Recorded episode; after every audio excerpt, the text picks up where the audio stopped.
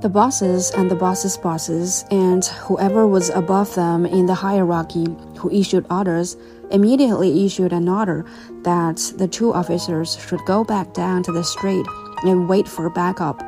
Obviously, it wasn't easy to find backup, even in the big cities, because who the hell robs a bank the day before New Year's Eve?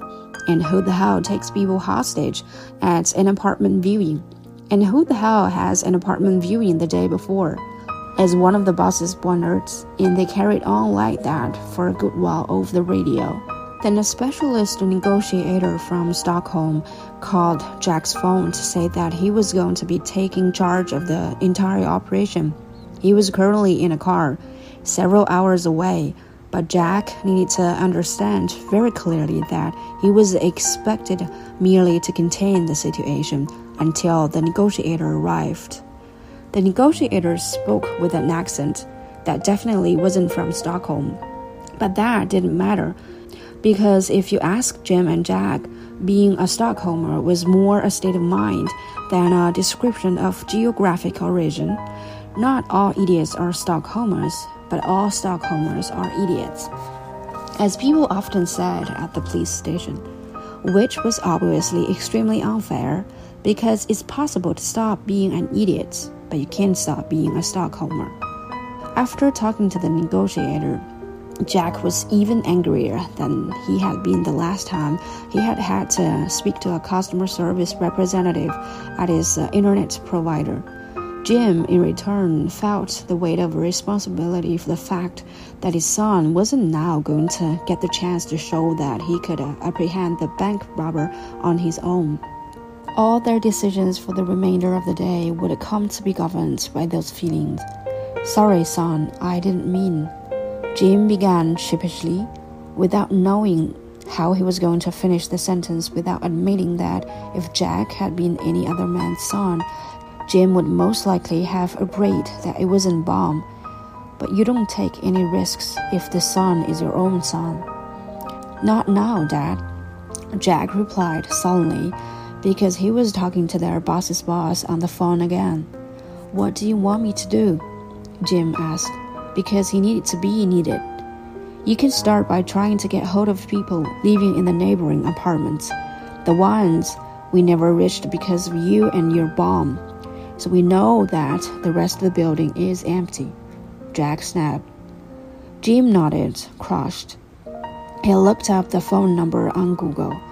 First, the owner of the apartment on the floor where Jim had seen the bomb. A man replied, said he and his wife were away, and when his wife snapped, Who's that? irritably in the background. The man snapped back, It's the brothel.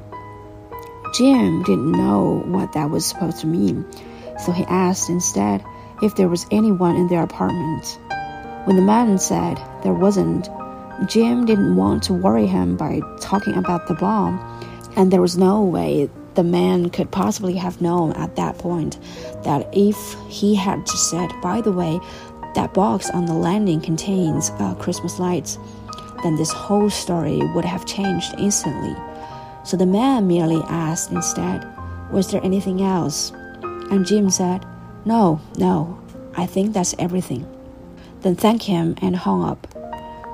Then he called the owners of the apartment at the top of the building, the one on the same floor as the apartment where the hostage drama was going on. The owners of that one turned out to be a young couple in their early 20s. They were in the middle of splitting up and had both moved out. So the apartment is empty? Jim asked, relieved. It was, uh, but in two separate conversations Jim still had to listen as uh, two 20 somethings took it for granted that Jim would want to know why they had split up.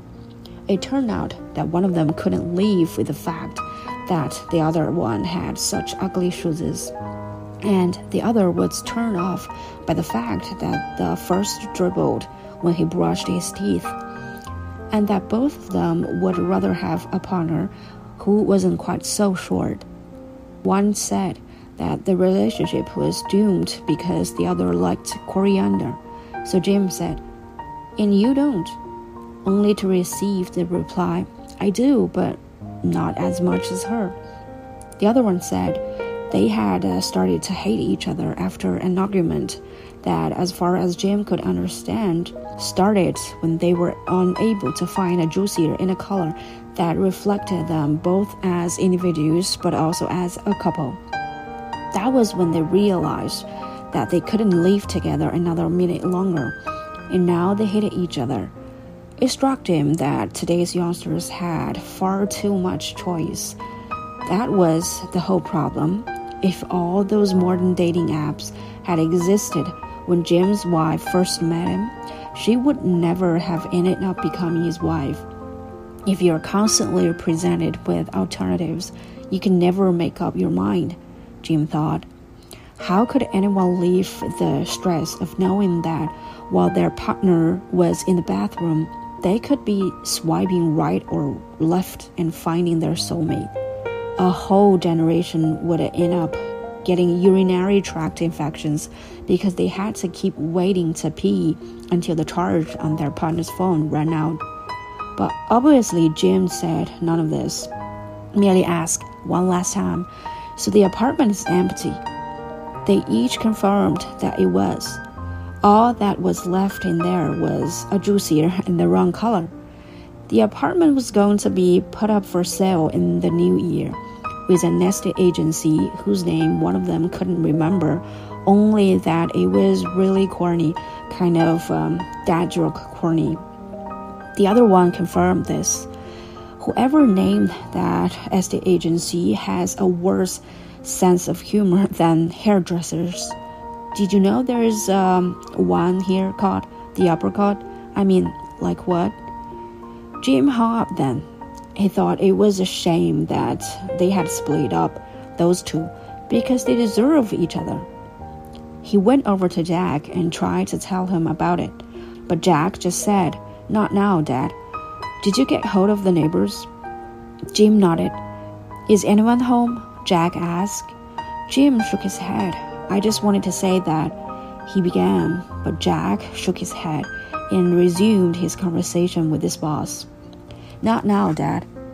So Jim didn't say anything more.